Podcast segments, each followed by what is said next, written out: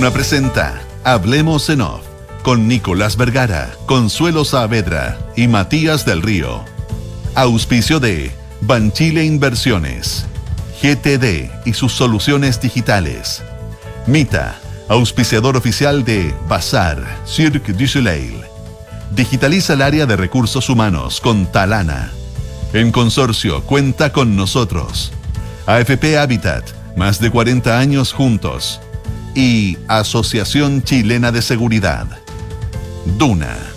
Sonidos de tu mundo.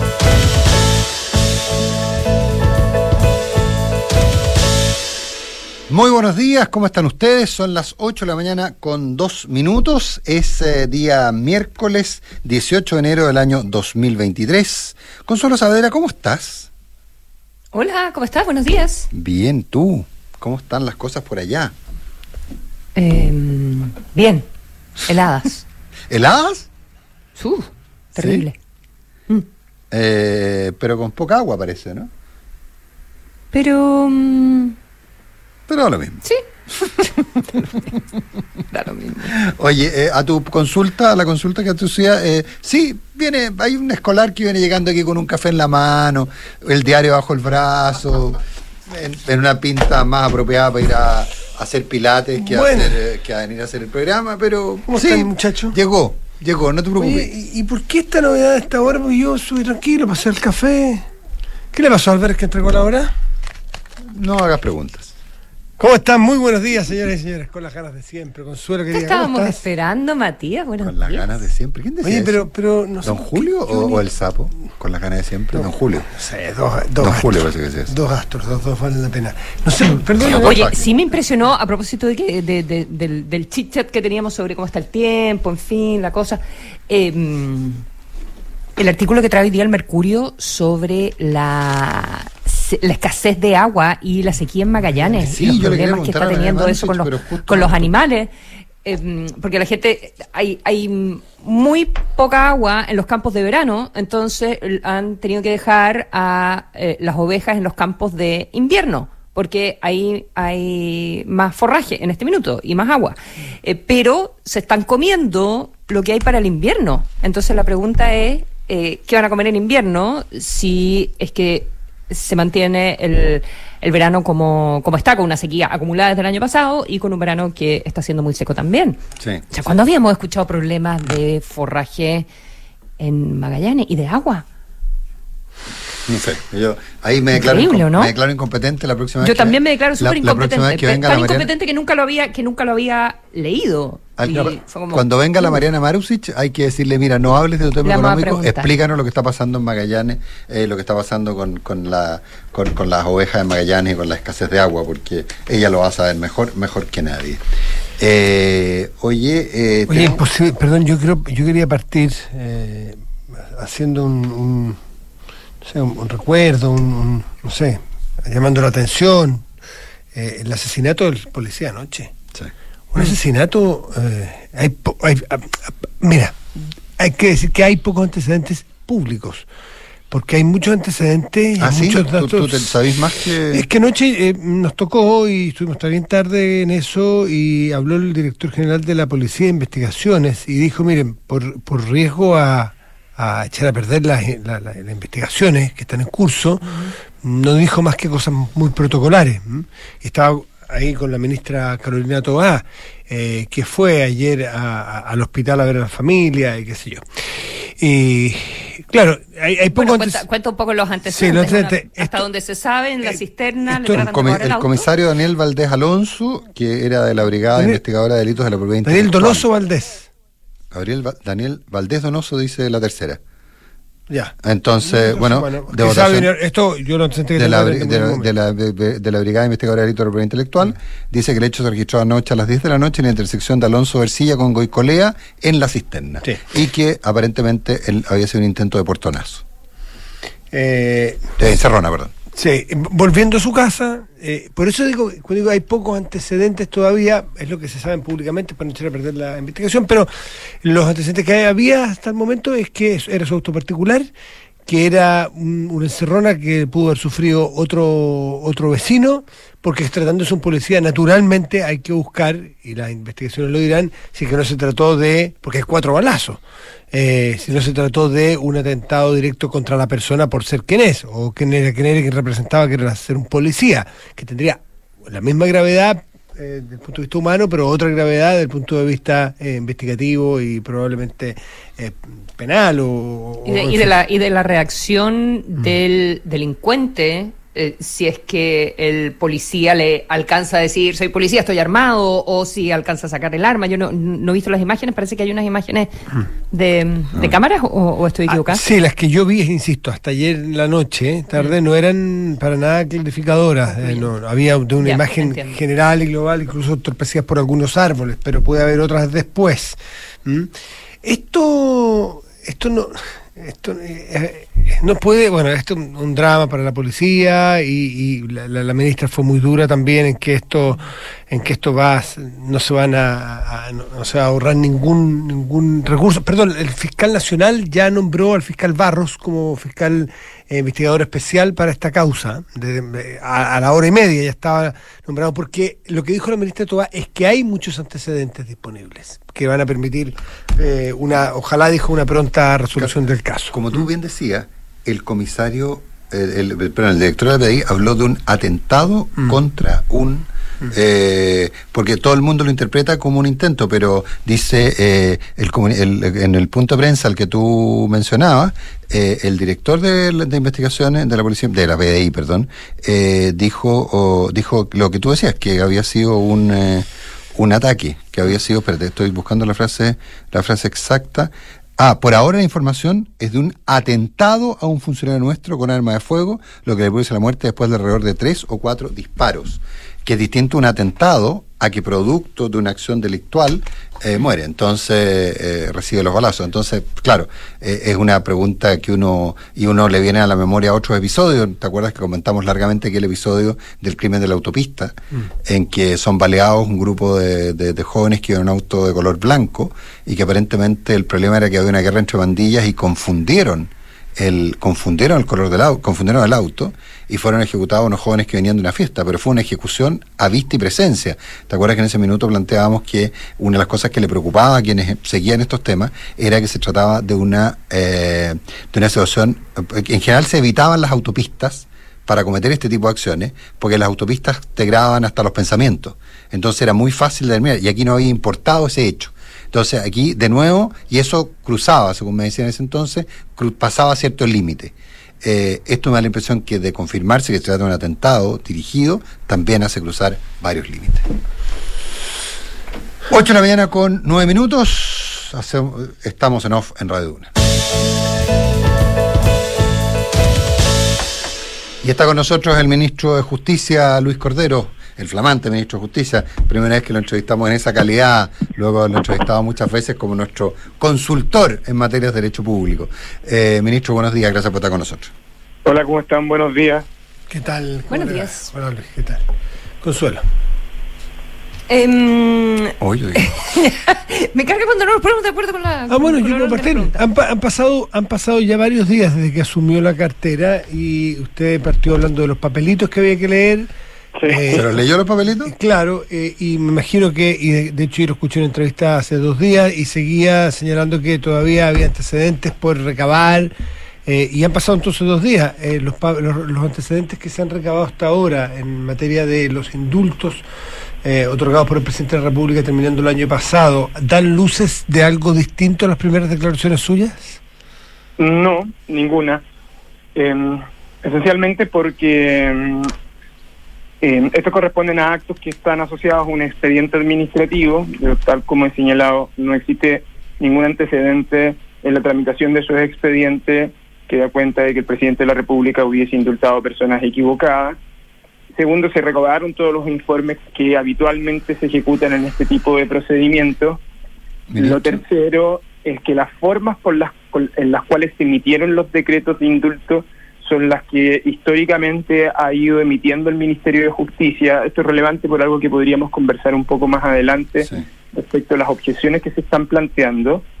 Y lo tercero, no olvidar que los indultos que, que el presidente y que el, que el Ministerio de Justicia dictó en estos casos son conmutaciones de pena y por lo tanto donde hay una remisión condicional de la misma, es decir, son personas que están sujetas a la vigilancia administrativa de gendarmería, em, lo cual significa que están sujetos a, a obligaciones para eh, dar cumplimiento a los mismos. Ministro, a ver, yo en ese sentido me, me, me quedo dando vuelta mucho porque usted el término equivocado lo ha, lo ha utilizado en varias oportunidades. ¿Cómo definimos equivocado en este caso? Es decir, uno, lo simple sería decir, no, no, aquí no hay un error. Siempre se quiso indultar a Juan Pérez. No es que era Juan Pérez e indultaron a Pedro Pérez. ¿A eso se refiere con que no estaba, con que no era con que no eran las personas equivocadas y no respecto al mérito de las personas para recibirlo? Es que son dos cosas distintas. Primero que son las personas que hicieron las solicitudes durante el, tra- el trámite, esto esencialmente como respuesta a algunas afirmaciones de la prensa. Lo segundo, es decir, que son las personas que solicitaron indultos a aquellas quienes les tramitaron. A ver, Y lo Luis, que tiene- requisito uno, haber solicitado indulto. Así Todos es. los que lo Mira, recibieron lo habían solicitado. Ahí no habría nadie equivocado. Dos. No hay nadie equivocado. Dos, los informes que se requirieron en cada uno de los procedimientos están asociados a esas personas. O sea, no Y se indultó a nadie que no tuvieron info que sobre el cual Gendarmería no se hubiera pronunciado. Efectivamente. Tres. Lo- y lo tercero tiene que ver con eh, que los, los decretos emitidos se refieren específicamente a las situaciones de cada una de ellas, es decir, los fundamentos que están asociados a cada uno de esos decretos corresponden a esas personas. Esto tiene que ver por la discusión que ha existido sobre la fundamentación o no. Ahora, sobre el mérito, Nicolás, yo creo que esto es bien relevante tener en consideración la naturaleza de los indultos. La naturaleza de los indultos es una institución bien excepcional en el sistema institucional eh, y por lo tanto corresponde a una función privativa. Está en, en una atribución constitucional, pero está regulada legalmente. Entonces, mirado desde el punto de vista de la tramitación eh, administrativa, no se aprecia ningún tipo de vicio. Y lo, y- y lo digo por lo siguiente, fundamentalmente porque la oposición ha trabado la discusión y ha impugnado estos decretos utilizando un camino jurídico. Es decir, lo que ha hecho es impugnar ante la Contraloría en relación a esta cada una de estas etapas, que yo creo que es relevante, sobre la cual podríamos después Sí, sí. eh, eh, precisar un par de aspectos. Segundo, el Tribunal Constitucional. Y lo tercero, que si uno mira la acusación constitucional contra la ex ministra Ríos, una buena cantidad de los argumentos están vinculados precisamente a estas cuestiones jurídicas. Ya, pero para despachar el punto de lo equivocado, cuando usted se refiere a equivocado, se refiere a esas tres condiciones. No a los delitos que habían cometido esas personas. Es decir, eh, eh, eh, en el fondo había conciencia de quiénes, de quiénes se trataba y de cuáles eran sus prontuarios y cuáles eran las condiciones que los habían llevado a la cárcel. Sí, pero ahí hay un antecedente que es bien relevante para que ustedes tengan en consideración.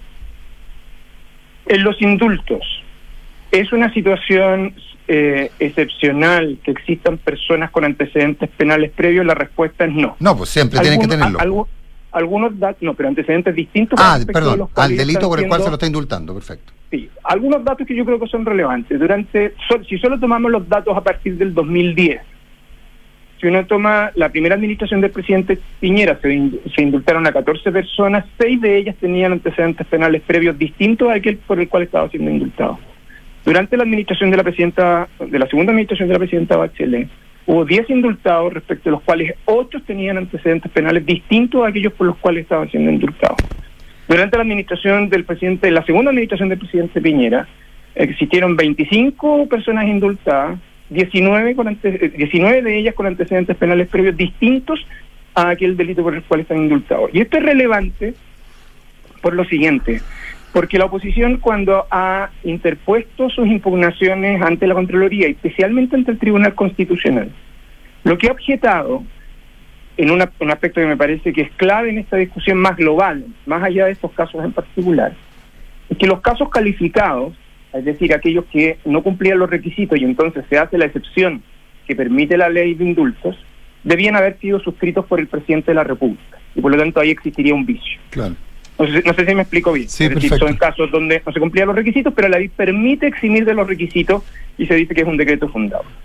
Una, una, una, sola, una sola consideración, Luis, respecto a los, de- a, los, a, los, a, los, a los indultos, tanto en el caso del presidente Bachelet como en el caso del expresidente Piñera.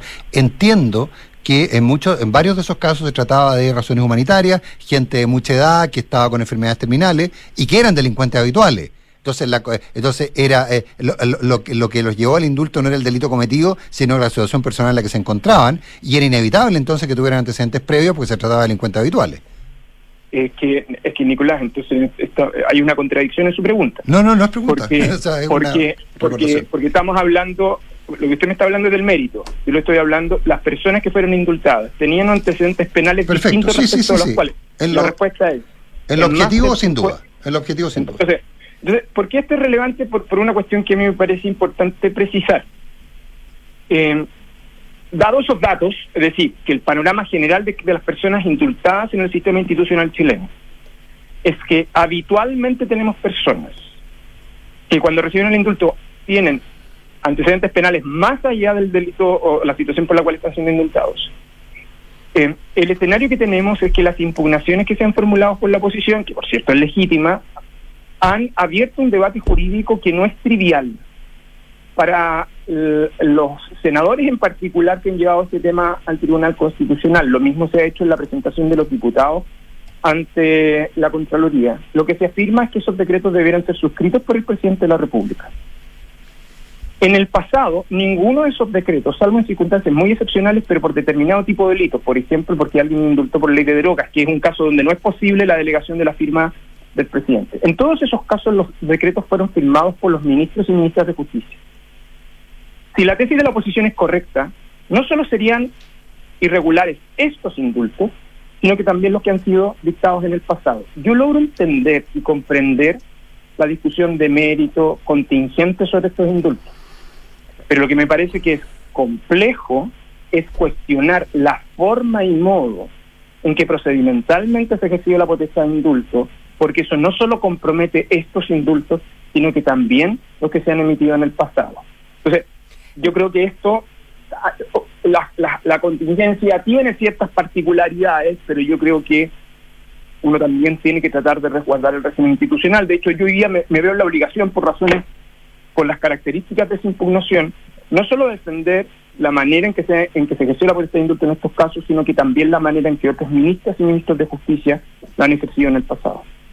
Ministro Luis Cordero, eh, en el caso de Jorge Mateluna, eh, ¿cuál es el fundamento o los fundamentos especificados eh, en el decreto supremo? Porque los casos calificados se dice que es un mediante decreto supremo fundado, por lo tanto, yo me imagino que tiene que estar la fundamentación escrita. En el caso de Jorge Mateluna, eh, ¿cuáles son los fundamentos que lo convierten en un caso calificado y que, por lo tanto, de acuerdo a la ley de indulto, permiten eh, saltarse algunos de, eh, digamos, los problemas que habría representado darle la, el, el, indulto? Ah, lo que pasa es que todos los fundamentos del caso de, del decreto de, de, Jorge Mateluna se encuentran en, un de, en, ese decreto que además es público. ¿eh? Lo demás ahí están. Sí, lo tengo acá, lo tengo acá el, abierto el y me parece y, me, y, me, y por eso le hago la pregunta, no me queda claro cuáles son los fundamentos, a diferencia de los casos de los indultos por el estallido social, donde se dice, después de hacer referencia a que tiene que ser un caso calificado y por lo tanto un decreto supremo fundado, explica. En el caso de los indultos dicen que es para propender a la cohesión social, al reencuentro nacional, mirar al futuro con mayor dignidad y paz. Sin embargo, en el caso de Jorge Mateluna, no da, no hacer una explicación puntual respecto de su caso. ¿Cuál es el fundamento entonces? Son los fundamentos que se encuentran en ese decreto, es decir, los que están indicados previamente. En estos momentos, desde el punto de ¿Qué vista convierte eso en un caso calificado? En realidad son todo lo que dice Gendarmería, básicamente Así sobre es. el historial de Jorge Mateluna.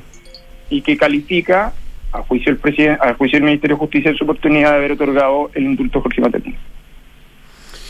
Ministro... No, no, no, no entiendo, porque se supone que tiene que ser, para que, ser, para que sea un caso calificado, tiene que ser diferente, hacerlo diferente a cualquier otra Consuelo. persona que pudiese estar pidiendo el indulto. Y aquí lo que se dice Consuelo. es que es alguien que, bueno, que tiene vínculos familiares, eh, que ha estudiado, que un, un, montón de cosas y que se ha portado bien, para decirlo así como en lenguaje común y corriente. Pero Consuelo, es más o menos la, la forma y modo en que, se, en que se fundamentan los indultos. Yo tengo la obligación de defender los indultos de la forma y modo en que están expedidos esos actos administrativos y los fundamentos se encuentran uh -huh. en ese acto. Pero es distinto a los casos del indulto, donde se hace una fundamentación extra. decir, Bueno. considerando que no se cumplen los requisitos, bueno, esto es un caso calificado porque este indulto va a propender, por ejemplo, en el caso de Luis Castillo, va a propender a la cohesión social, reencuentro nacional, mirar al futuro con dignidad y paz. Claro, lo que pasa es que en el caso, en el caso de Materuna, además existe una discusión jurídica adicional, y esto usted, yo, yo creo que es para dónde va, es si acaso él fue beneficiado de indulto previamente, ¿no? Y ahí hay una discusión jurídica que, por cierto, el Ministerio de Justicia tiene una opinión. No, me refiero a que no se habían cumplido los eh, los tres cuartos de la pena. Eso tengo entendido Bueno, que era pero- lo que no le pero, permitía, según el gobierno, según el decreto del gobierno, es eso lo que no le permitía postular al indulto y que por lo tanto tiene que ser un caso calificado. Calificado. Y la discusión que plantean, por ejemplo, el exministro Isidro Solís, que en el caso de Mateluna, el eh, decreto supremo fundado no viene con la fundamentación escrita y que eso sería el problema de Mateluna. Es la opinión del ministro Isidro Solís. Le- yo le vuelvo a insistir. Mi obligación es defender la fundamentación como se encuentra establecida en el decreto. Ministro Luis Cordero, entonces, eh, si bien le entiendo, o sea, eh, si le entiendo bien a usted, eh, estos están bien en forma y modo, como dice, bien ejecutados, bien presentados eh, lo- los decretos. ¿No hubo entonces la desprolijidad que dijo el presidente Boric? Eh, ¿Se corrige lo que dice? Y una segunda pregunta, ¿se corrige lo que dijo entonces la ministra Vallejo en su momento de que el presidente le faltaron antecedentes para tener a la vista? ¿Usted asegura que el presidente tuvo todos los antecedentes a la vista al momento de, de dar la orden de delegar este decreto? El siguiente. La, ministra Vallejo se refirió en la vocería esta semana a, las declaraciones que había habido formulado. De esas declaraciones creo que se ha omitido la que en su declaración original, la que a continuación indicó, y a continuación indicó que no existía ningún antecedente que comprometiera la legalidad de los procedimientos. ¿no? Lo segundo que yo le puedo decir, eh, y, de, y de las cosas que ah, de las cuales yo he podido verificar revisando los documentos, es esencialmente que todos los documentos se encontraban en los expedientes. Los papeles. O sea, Haciendo pero la pregunta como si yo estuviese, Sí, si yo sí, estuviese sí. estado en la, en la decisión de, de los antecedentes que están Mm. disponibles, están todos los antecedentes en el expediente. Entonces, no hubo desprolijidad. Yo creo esa afirmación el Ejecutivo y la y se ha referido a ella eh, eh, el Gobierno y la ministra Vallejo en particular. Esas evaluaciones han sido políticas y no han sido Está jurídicas. Entonces se ruega a los señores que citen de que en adelante el presidente Boric sobre la desprolijidad que agreguen a pie de página, no se lo diga usted ministro, sino el presidente, de que el ministro del ramo, después de haber estudiado el tema, eh, señala que no existieron tales desprolijidades de las palabras del propio presidente. O sea, el presidente de la República, Gabriel Boric, tenía plena conocimiento y conciencia de quién era Luis Castillo al momento de decretar su indulto. Yo lo que le puedo decir son los antecedentes que existen en el expediente administrativo. Todo por, eso mi afirmación desde el inicio ha sido no existe ningún antecedente que da cuenta que el presidente de la República hubiese indultado a personas equivocadas. Todos los antecedentes se encontraban en el expediente. ¿Corresponde al ministro calificar la legalidad de esos hechos? Porque en el fondo usted está defendiendo los actos diciendo, pero hay un fondo de legalidad. Eh, eh, eh, el ministro, eh, el- en su calidad de ministro, eventualmente usted no podría representar una situación distinta a esa. ¿Usted renuncia, comillas, a la facultad de, de, de, de- juzgar la legalidad del hecho? Es que lo que pasa, Nicolás, es que en términos sencillos, los hechos, los supuestos de hechos son elementos de la legalidad del acto administrativo. O sea, no, no, no, no es que uno A ver, todo de nuevo, porque me perdí. Eso, me perdí ahí, me perdí ahí, Lucho, en la definición. Para, para, para, decirlo en términos sencillos, el supuesto de hecho forma parte del elemento para poder dictar eh, el acto. Por ejemplo, si las personas que solicitaron indultos no cumplían con los requisitos, se puede hacer excepción del artículo sexto sí, y para eso se dicta el decreto fundado, que es lo que está dedicado en estos casos. En el- Claro. ¿no? Eh, Así que hechos, eh, los hechos están vinculados al acto siempre. Perfecto.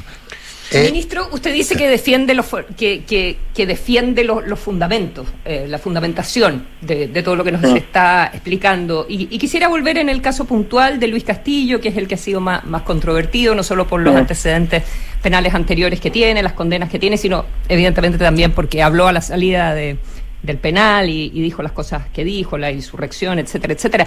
Eh, en, en los fundamentos de, de ese decreto, y yo ya se lo cité, pero quisiera conocer su opinión. ¿Usted considera que el indulto a Castillo en lo particular va a propender a la cohesión social y, a la- y al reencuentro nacional? Eh, no es una calificación que me corresponda hacer a mí en la actualidad, Consuelo. No, tomé- no, no correspondió a mí mi decisión y cualquier evaluación retrospectiva que yo pueda realizar sobre ese punto me parece completamente injusta. Eh, si yo voy- por, por una razón muy simple, porque porque yo soy el actual ministro de Justicia, a mí me corresponde dar continuidad a la decisión del órgano y hoy día yo enfrento unas impugnaciones jurídicas que tengo que defender, por lo tanto yo no me puedo, no puedo hacer un análisis respectivo que suponga sustituir mi evaluación a una evaluación previa que hizo la autoridad. Usted podría haber hecho una evaluación diferente. Eh, no me corresponde a mí en la actualidad formularlo. Pero, ¿Usted hubiese hecho la recomendación de que estas personas eh, fueran indultadas? Es que, Consuelo, esa es una respuesta que yo le podría responder respecto de futuros indultos que yo debiera resolver. Para atrás me parece que eso es hacer política ficción. o sea, uno podría deducir que usted aplica, que en, en futuros indultos en que fuera consultado su opinión probablemente sería distinta. En futuros indultos yo tengo que considerar tres cosas que a mí me parece que son relevantes. La primera tiene que ver con los antecedentes, la segunda tiene que ver con las prácticas institucionales del Ministerio de Justicia y la tercera con la evaluación que realiza el presidente. Pero, eh, eh, pero ¿Y ¿Cuáles son las prácticas institucionales del Ministerio, ministro? Las prácticas, eh, lo que pasa es que, la, eh, es que esto es parte de lo que se olvida en el fondo, ¿no? La tramitación de los indultos tiene un procedimiento muy estandarizado al interior del Ministerio de Justicia, por eso son expedientes que son este, en general están siempre bien documentados.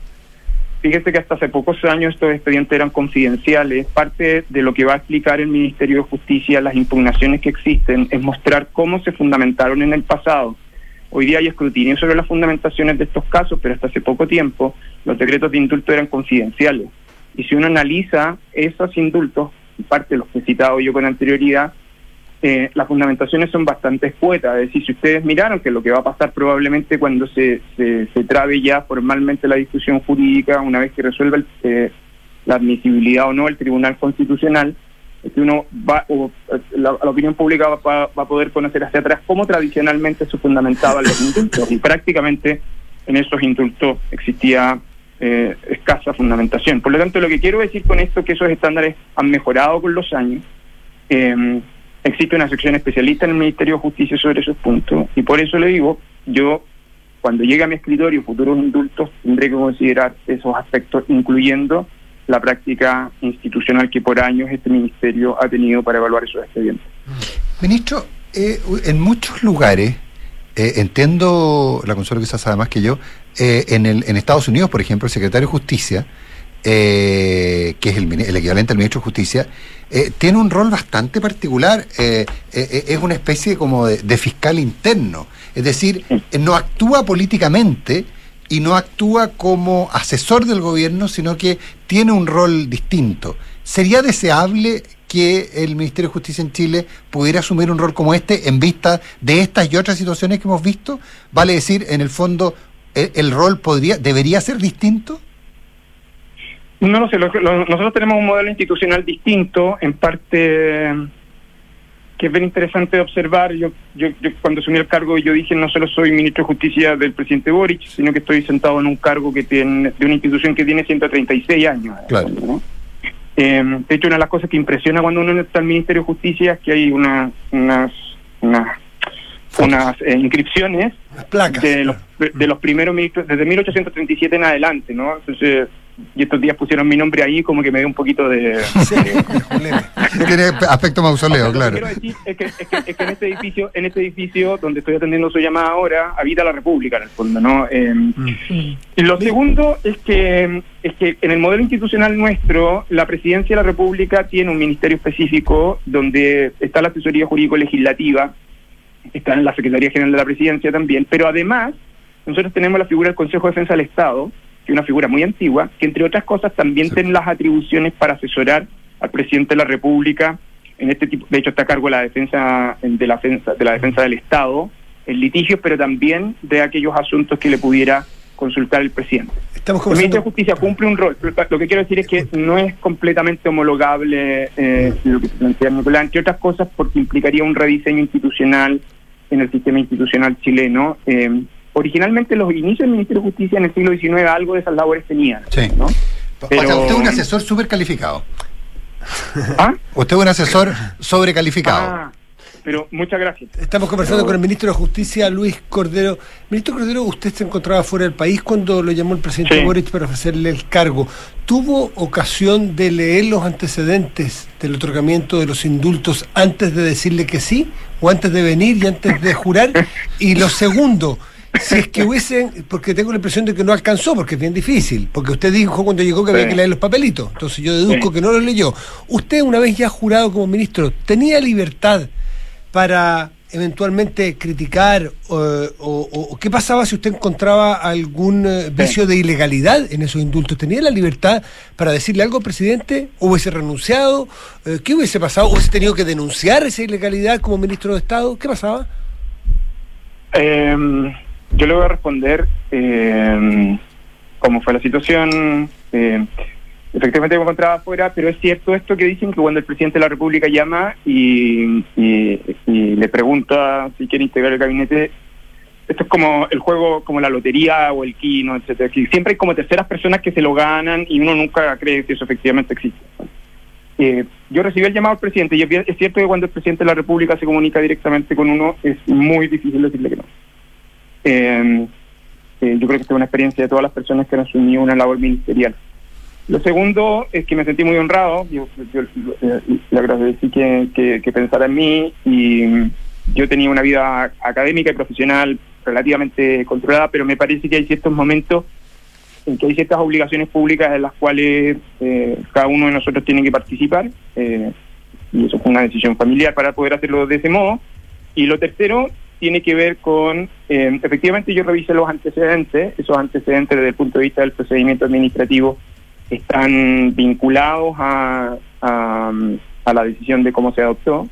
Yo eh, tengo una evaluación sobre la legalidad de los mismos y lo que pasa es que yo hoy día, en la situación en la que me encuentro, yo creo que esto es algo que uno nunca tiene que olvidar, sobre todo cuando uno está sentado en un cargo de estas características. Los ministros de Estado son colaboradores directos e inmediatos del presidente de la República en las funciones de gobierno de administración, son funcionarios de confianza. ¿Pero qué hubiera pasado, tanto, ministro? hablan, Mm. hablan en su función a través de él. Yo, ¿Qué hubiera ah, pasado si encontraba vicios de ilegalidad una vez leyendo los papelitos? Sí, ¿Qué, que acción, que- qué libertad tenía para a decir, criticar, renunciar? Bueno, renunciar siempre tiene una libertad a alguien. Yo creo que- o eventualmente yo creo denunciar. Sí, no, yo creo que los ministros de Estado tienen, tienen sie- siempre esas posibilidades, pero para eso son colaboradores del, de hecho, son para eso son colaboradores directos e inmediatos del presidente de la República, no solo en mi caso, sino en el caso de todos los ministros y ministras. Eh, pero hoy día mi posición es, hay impugnaciones vigentes de actos que tienen presunción de legalidad y respecto de los cuales a mí me corresponde defenderlos. El hecho, esto, es bien, esto es bien importante por lo siguiente. Perdón, ministro, un segundo. porque- Eh, de usted, profesor, y yo, para nada. Sí. ¿Le corresponde defenderlos en tanto y cuanto no encuentre algún vicio de legalidad? Porque ahí le correspondería más bien Sí, denunciarlo. pero, pero, pero, pero, Matías, hoy día no se aprecia. Fíjense No, que- estoy hablando hipotéticamente si hubiera encontrado. ¿ah? O sea, Mire, no en principio mire. está solamente llamado Sí, a Matías. defenderlo, está llamado a mire, investigarlo. Matías, mire, yo le voy- se lo voy a responder del siguiente modo. Desde que esta discusión comenzó, destacados profesores de Derecho Mm. y abogados están de acuerdo en que estos actos no se podían revocar. Eh, destacados profesores de Derecho están de acuerdo de que los fundamentos se encuentran, más allá de que uno los comparte o no los comparta. Hoy día está la columna del profesor Hernán Corral en el Mercurio, que no diría nadie que alguien podría sostener que es prohibir al gobierno, y que es claro sobre este punto. El. El, eh, eh, el ayer, el profesor Francisco Zúñiga, días atrás, ustedes, en, creo que en Duna también, eh, Jorge Correa se refirió a este punto y también habló de los límites de lo que esto signi- significaba. Eh, si ustedes consideran, eh, además, eh, la propia declaración del exministro de la Corte Suprema y profesor de Derecho Administrativo Pedro Guerrí días atrás en el Mercurio, desde el punto de vista técnico, Matías, que es el lugar donde yo desde el cual yo vengo, que es el derecho administrativo, hay un cierto consenso sobre este tema. Yo logro entender la discusión jurídica. Entonces, cuando yo le estoy hablando sobre mi posición, en más menos lo que ha aparecido como opinión de los especialistas en mi disciplina y otros profesores de derecho. Y quiero hacer una última una última consideración, Matías, de su pregunta. Yo llegué al aeropuerto a las 11.20, me, me llevaron a mi casa, me puse traje y no llegué a jurar, llegué a trabajar directamente. Así que no tuve ceremonia de juramento.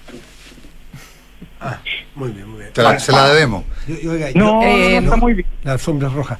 Eh, ministro, Tengo una, Sí, tengo perdón, una cosa antes, se- sí, se tiene que ir, me imagino, eh, pero eh, eh, esto se está viendo en, en varios niveles, usted mismo lo describía, ministro, pero eh, hay uno que es el nivel fundamentalmente político, ¿verdad? Y Sí. es la, la acusación contra la ex ministra Ríos y, y el ambiente en el que se va a ver la próxima semana. Y el ambiente en la Cámara está, está muy eh, complejo, la verdad es que hay, hay muchas cosas sucediendo al, mismo tiempo y, mm, y en ese sentido el, trabajo va a ser eh, más, más difícil, la, defensa de la ministra, de la ex ministra.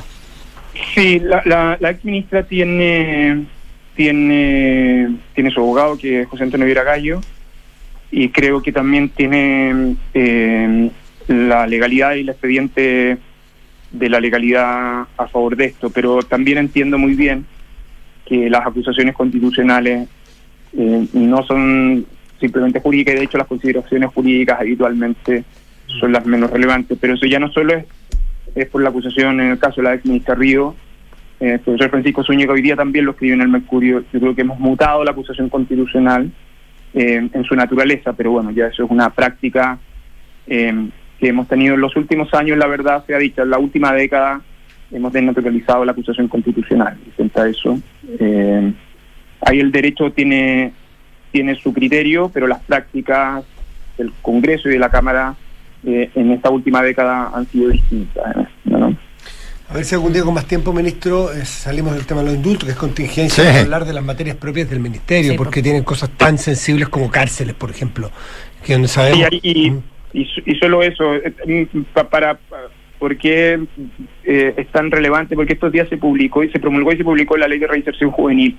Que es la que pone término finalmente al Sename. Y, y, y ¿por qué lo lamento? Porque, bueno, porque pasó desapercibido, eh, entre medio de esta discusión no se pudo hacer una ceremonia, eh, pero este, es un, este es un, es un esfuerzo donde están comprometidos desde finales de los 90 todos los ministros de justicia y las ministras de justicia, todos los gobiernos, hay una cantidad de parlamentarios y parlamentarias, eh, de funcionarios eh, del ministerio de- y de distintos lugares que ustedes ustedes tres conocen bien la historia en torno al Sename. Entonces, que se hubiese publicado y promulgado sin, sin el reconocimiento de que lo que fui- lo que significó ese esfuerzo y el acuerdo de muchos, eh, eh, también hace que esta- las contingencias nos, ha- nos hagan olvidar de, los- de las cosas genuinamente importantes.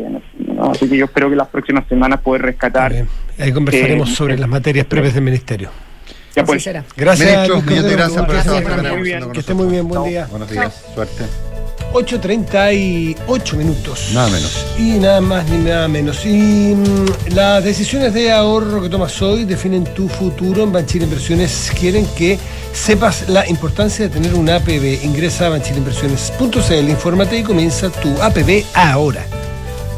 En AFP Habitat lleva más de 40 años trabajando para entregarte el mejor servicio. No lo perdamos, dicen en AFP Habitat. AFP Habitat, más de 40 años juntos haciendo crecer tus ahorros.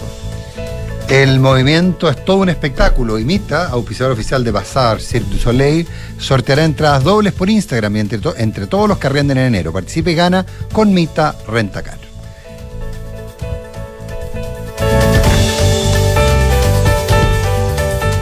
Digitaliza tu área de recursos humanos con Talana, la más completa y robusta plataforma para la gestión de personas. Ahorra tiempo y costos, gestiona los turnos de tu equipo, firma digitalmente, calcula remuneraciones, establece y cumple objetivos y encuentra el talento ideal para tu empresa. Todo desde un solo lugar. Únete a las miles de empresas que ya han digitalizado su área de recursos humanos con Talana. Conoce más en talana.com. Descarga y usa la aplicación Mi Inversión. Con ella podrás realizar operaciones en cualquier momento del día, revisar el comportamiento de tus inversiones en línea y acceder a recomendaciones y alternativas de inversión de forma 100% digital desde tu celular. Hazte cliente hoy mismo en banchileinversiones.cl. Banchile Inversiones. Inversiones digitales para todos. En la Asociación Chilena de Seguridad abrimos nuestras puertas para entregar salud no laboral a pacientes FONASA e ISAPRE. Accede a un servicio de salud mental vía telemedicina, atendido por psicólogos, apoyados por psiquiatras y médicos generales en caso de ser necesario.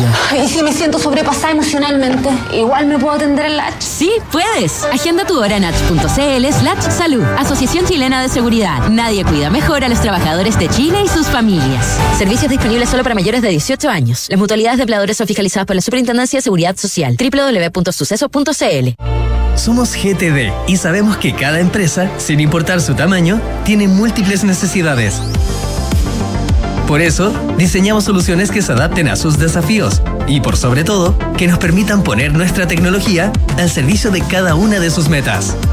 En GTD, creemos en las empresas y las acompañamos día a día, porque en el camino hacia el éxito vamos juntos. GTD. Hacemos que la tecnología simplifique tu vida. Tener una pensión que te permita vivir tranquilo es importante, pero tener la libertad de elegir un monto mayor de pensión los primeros años es lo mejor. Por eso me asesoré en Consorcio, donde encontré más de 100 años de trayectoria y un equipo de expertos apoyándome en el proceso de mi pensión. En Consorcio puedes elegir un monto mayor de pensión al inicio de tu renta vitalicia. Conoce la nueva modalidad de renta vitalicia inmediata con aumento temporal de pensión y obtén una pensión fija y un UF. Solicita asesoría y más información en consorcio.cl. Cuenta con nosotros.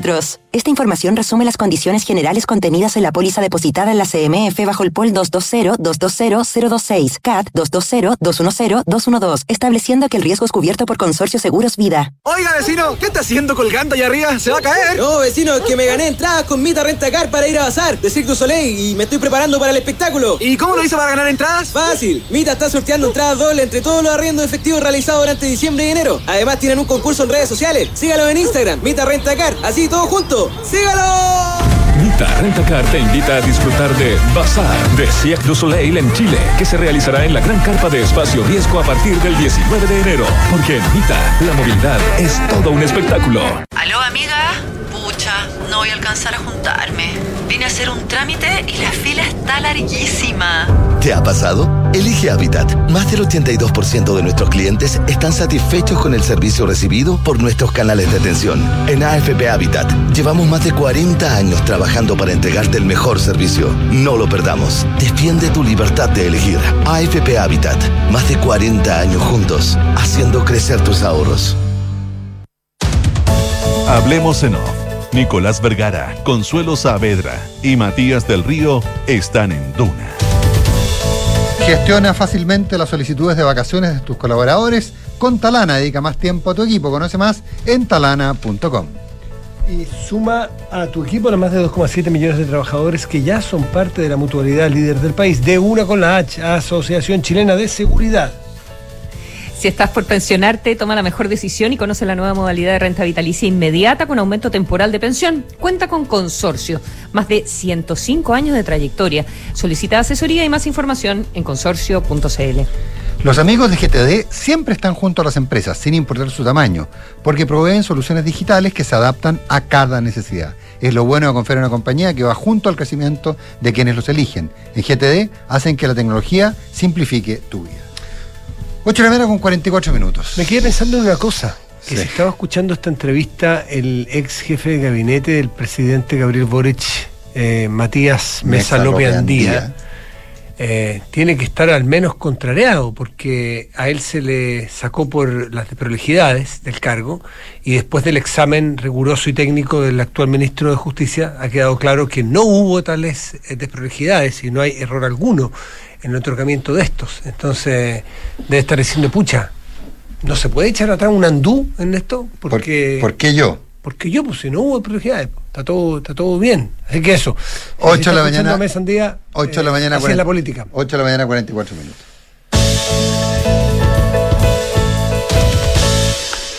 ¿Qué tienen en común? Permítanme un segundo de irme de tesis y después la destruyen como corresponde.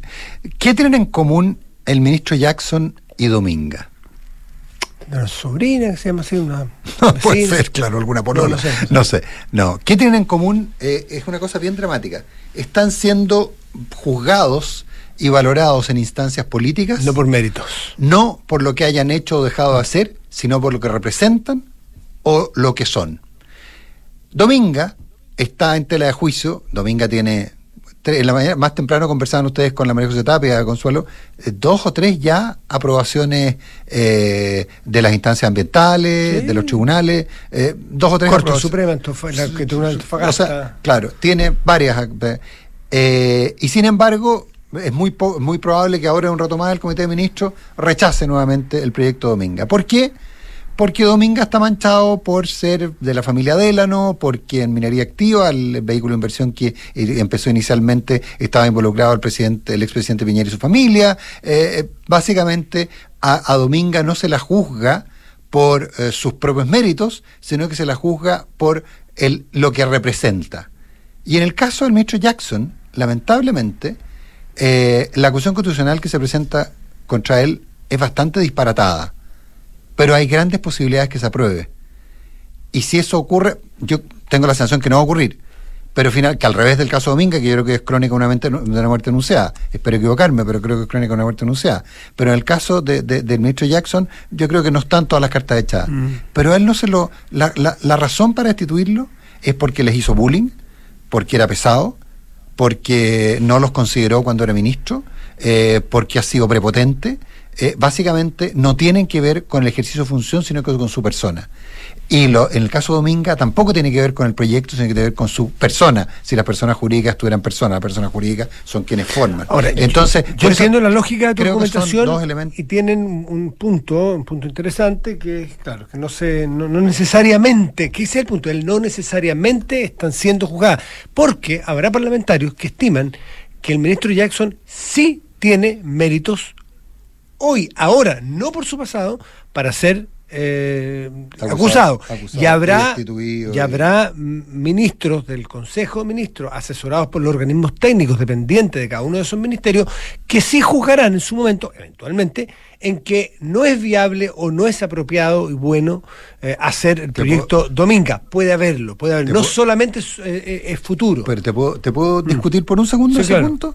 Creo que en ambos casos son subjetividades. Objetivamente, eh, bueno, esto está construido O sea, a base de subjetividades. pero, qué es lo que va a decir, por porque- ejemplo, porque lo que CONAF, pasa- qué va a decir. lo que pasa es que, a ver, ¿puede el criterio de algún experto político ser superior al de las instancias administrativas, las instancias ambientales? Al- a los fallos de las cortes. O sea, de hecho, ayer decía el propio Marcelo Mena, hoy hay que eliminar el Consejo de Ministros. Sí, porque es bien raro. Sí, claro. Es bien raro la existencia. Entonces, pues digo, son subjetividades. Y en otro caso también es subjetivamente. Pero yo no hasta ahora le he preguntado a varios, a varios abogados expertos en el tema y me dicen que la, que si bien la, que la acusación constitucional contra Marcela Ríos, por ejemplo, podría tener algunos fundamentos, que la acusación constitucional contra Joe Jackson no tiene ni un solo fundamento. Entonces, es subjetivo o no. No, es que yo creo que lo hizo mal como ministro y por lo tanto acusable constitucionalmente. Sí, pero parece que los criterios hicieron otra cosa. En el caso de, de- de Dominga, parece que la cosa es bastante parecida. Consuelo, perdona. Em, es- no sé, porque me, me quedé pensando en Marcelo Mena, en el exministro de Medio Ambiente del segundo gobierno de la presidenta Bachelet, que me llaman la atención sus declaraciones porque eh, fueron las consideraciones políticas las que les permitieron a él hacer una convocatoria del Comité de Ministros para analizar Dominga el año 2017 que fue bastante cuestionada y Que que, terminó con una crisis provocando un- política, un terremoto político, una crisis política en el gobierno con la renuncia del equipo económico. Eh, y, y al final, entonces cuando la gente dice saquemos los aspectos políticos, o la, la, la técnica no, no, es, es- no es pura también, en, en el sentido de que tú siempre puedes argumentar, bueno, ¿y cuál es la línea base sobre la cual estoy midiendo, no sé, por la no sé, las algas en la zona, la, el Temperaturas de las aguas. las temperaturas Claro. de las aguas, exactamente. Eh, la tecnología va evolucionando también. No sé, piensa en. eh, independiente de que, la- de, que la- de que las empresas mejoren los, mejoren los proyectos. eh, de eso no me cabe la, la mejo- la- menor duda, que a medida que más reclamaciones se hacen, las empresas mejoran los proyectos, lo que en general les aumenta los costos también. Entonces acá la- las empresas no son blancas palomas en ese, en ese sentido, tratan de hacer los mínimos, no los máximos, eh, ¿verdad? Por, por consideraciones de orden, de orden económico. Eh, piensa lo que sucedió con, con Pascualama, donde eh, la empresa eh, siempre garantizaba No todas las empresas son iguales, evidentemente, pero siempre garantizaba que no se iban a destruir los glaciares, etcétera, etcétera. Bueno, al final ese proyecto fracasó, ¿verdad? Y así, y así tanto, tantos otros. Yo creo que, mm, que no hay técnica pura, que es muy difícil plantearlo en eso, en, en esa, de esa forma, y que sí hay gente yo, igual que Matías, concuerdo con lo que tú dices eh, en términos generales, que es un proyecto muy cargado eh, políticamente, por lo tanto, se le están eh, colgando mochilas que, que eventualmente no corresponden, pero sí creo que, y yo no soy experta en la materia, pero sí creo que hay ambientalistas que obviamente quieren hacer una protección a toda costa de esa, de esa costa, Pero valga eso- la redundancia, y que se oponen al proyecto antes de que nada hubiese sucedido, digamos, mérito antes de técnico. que Pero- fueran- fuesen los dueños, fuesen los dueños que fuesen. Hay que creer en la honestidad también de los que Claro, pero actúan, pero actúan desde una convicción y, las- y no podemos funcionar por convicciones. Yo, yo estoy convencido que en, torno- en 20 cuadras Bueno, de el mi barrio. presidente actúa, el presidente actúa por una convicción. en Claro, pero yo estoy convencido que a 20 cuadras de mi barrio no debería haber ni un solo edificio de altura. El presidente Piñera actuó por convención, o sea, por convicción cuando paró Barrancones. Sí, pero ¿y, y- Entonces- y- y cómo criticamos lo de Barrancones? O sea, no, no, no, perdón, o sea, no sacamos falcones para criticar los barrancones y lo criticamos verdad, hasta el día de hoy y se lo sacamos también cada vez que por- podemos. Entonces, eso que no mucha valida. gente po. vota por Boric eh, en su minuto también por las convicciones, por las convicciones medioambientales y porque haya defendido, no sé. Bueno, ahí volvemos al 20, al- ¿fue el 25 o el 53? Bueno, uno de los problemas de la política hace un tiempo es que Me perdí, perdón, ¿qué es el 25 y el 53? Porque el 25 votó por los indultos, votó por No Dominga. eh, los, que, los que lo apoyaron en primera vuelta votaron por el Boric químicamente Ah, el 20 puro. el El, Boric 25% que lo apoyó el en primera 50 Ah, el 25. el 25% que lo apoyó en primera vuelta votó por el Boric. De los indultos, de, de terminar con Dominga, El 100% de la plurinacionalidad, etcétera. Y el 50% y el, y el otro 50 Claro. y el 53% no todo. Yo voy a volver Menos de al, la mitad. al- al viejo y gran, gran dicho del, del, del que es bueno el cilantro, pero no tanto. Eh, eh, eh, en estas decisiones que son eminentemente técnicas, tienen un aspecto político, sería torpe y sería, eh, sería absolutamente absurdo de- eh, negarlo. Pero cuando se pasa un poco de la raya, porque esto es como el pisco sour, todos tienen la receta, ¿eh? el tema es que a ti te queda mejor porque Con te goma queda- sin goma, le ponen te- una gota de whisky, no le ponen una gota Claro, de te whisky. queda, hay algo ¿Una que hace que? ¿En serio? no sé, de whisky, sí. hay- como un amigo No mío decía esto, todos tienen la receta del pisco sour, porque a algunos les queda muy rico y a otros les queda pésimo. Bueno, aquí también, ¿a cuántos de técnico y cuántos de político? La receta es, y siento que hace mucho rato, en el caso Jackson, en el caso Dominga, y en todos los casos, se está colando ya no solamente aspectos políticos o sobredimensionar aspectos políticos más que técnicos, que me parece peligroso, sino que se está colando una suerte de deshonestidad al momento de votar y de analizar. Porque eh, si yo tengo evidencia, en cualquier caso, no voy a nombrar ni uno para no contaminarlo, si yo tengo evidencia técnica, evidencia técnica de que algo es malo hacer, solo por razones políticas callar esa evidencia técnica puede ser deshonesto. Y no me refiero a- con ninguna temporalidad, nombre propio ni proyecto, para no contaminarlo, insisto. Hay que tener muchísimo cuidado con eso. Otro elemento que es muy importante, que este gobierno y cualquier gobierno no solo mira qué es lo que dijo en su momento el propio presidente Boric, siendo presidente, dijo Noa Dominga, la ministra Maisa Rojas, presidenta de este comité de ministros que hoy día opera, que hoy día tendrá que juzgar, ha, ido a bucear a la zona, según le escuché a la, a la, José Tapia hace un rato, decir, ha dicho abiertamente que, que no que es contrario a este proyecto. Eh, también se juega, no insisto, no solo sus propias convicciones y sus propias aseveraciones técnicas y políticas anteriores, sino que hay otro elemento importante que es la ciudadanía. Y cuando y se ha mirado pocos de Santiago que dice la ciudadanía en el lugar, el alcalde, que es partidario acérrimo del proyecto, ayer en la segunda venía una inserción que dice titulada, no sé si la vieron, a, a dos páginas. No, no la vi, no la vi. La clase trabajadora de La Higuera y la región de Coquimbo apoya el proyecto Dominga. Y dice, mañana, a partir de hoy, votará la solicitud de ta, entidad que pretende que se revierta la aprobación del proyecto. Hacemos un llamado a las autoridades a votar de manera técnica y no política y a escuchar a las comunidades, tal como se comprometieron en el acuerdo de Escazú. Esperamos asimismo que las autoridades que han emitido eh, opiniones previas en Dominga se inhabiliten. Dice, la región de Coquimbo muestra sistemáticamente los mayores niveles de desempleo de Chile y no contamos con ningún proyecto relevante. Estoy resumiendo, eh, La Higuera, Dominga en La Higuera es una comuna abandonada de- por el Estado, ningún público. Somos una región de tradición minera centenaria y rechazar Dominga sería una pésima señal de esta actividad, eh, no solo en la región de Coquimbo, sino que en todo Chile. Eh, de- se trata de un proyecto de altos estándares de materia de sostenibilidad. Me imagino que se afirman en los estudios del CEA, del eh, Tribunal de Antofagasta, en fin. No, y la pega y en la, haciendo en la- quiere. Y en la, la página del lado viene una con, letra con letra 4 de tamaño por la cantidad de, asociaciones gremiales, de taxistas, de cabañas, de vecinos, de Coquimbo y La Higuera, que hay que tomarlo en cuenta y políticamente, volvemos al que aparece como un, un- un- mantra, políticamente eso importa. Por eso hay presión también a veces de políticos de la zona diciendo, ojo, esto puede ser muy de la elite. ¿Qué es lo que dice la gente del lugar? ¿Qué es lo que dice el ciudadano de a pie sobre este proyecto? ¿Cómo le llega? Y miren por favor la cantidad de asociaciones de la zona que son acerrimos partidarios del proyecto. Hoy día lo vamos a ver. Mm, ¿Tú te acuerdas, a título anecdótico, porque no, no- no entramos a otro tema lamentablemente, pero a título anecdótico, ¿tú te acuerdas que esas encuestas del Transantiago? Eh, el Transantiago estaba unánimemente mal valorado. Pero no, no voy a inventar los números porque no eran así, pero cuando se preguntaba a la población en general, su cómo se, la que consideraba malo y muy malo o pésimo el Transantiago, era como el 65%. Pero cuando tú reducías esa muestra, los usuarios del Transantiago bajaba al 50%. Es decir, de los que consideraban que estaba pésimo eran quienes no habían puesto un pie nunca en el Transantiago. Entonces, esa es una, una visión que uno tiene que olvidar. Ahora, hay otra cosa que me decía alguien por ahí, tengo una duda si es así o no, pero, pero lo voy a plantear igual como para entender de repente, eh, porque la consola en algún minuto mencionó Pascualama. Eh, bueno, entiendo que Pascualama se va a hacer desde el lado argentino. Eh, me dicen, me aseguran que es así, no estoy seguro, y por eso lo planteo de esa manera. Si eso fuera así, probablemente el daño glaciar va a ocurrir igual. Y nosotros vamos a pagar los mismos costos por el daño glaciar, pero no vamos a tener ninguno de los beneficios de la, de la operación de, la, de, la- de, de Pascualama en Chile. Yo, yo no, no con esto no digo que habría que haberlo aprobado, pero, pero uno hay consideraciones que uno tiene que tener respecto a, bueno, a ver, espérate, por acá no lo debe autorizar. ¿Y qué pasa por el otro lado? ¿Ah? Entonces, como digo, no me consta que eso sea así, pero de ser así, en el caso hipotético de ser así, son consideraciones que es así, Matías, son consideraciones políticas que yo creo que hay que mirar.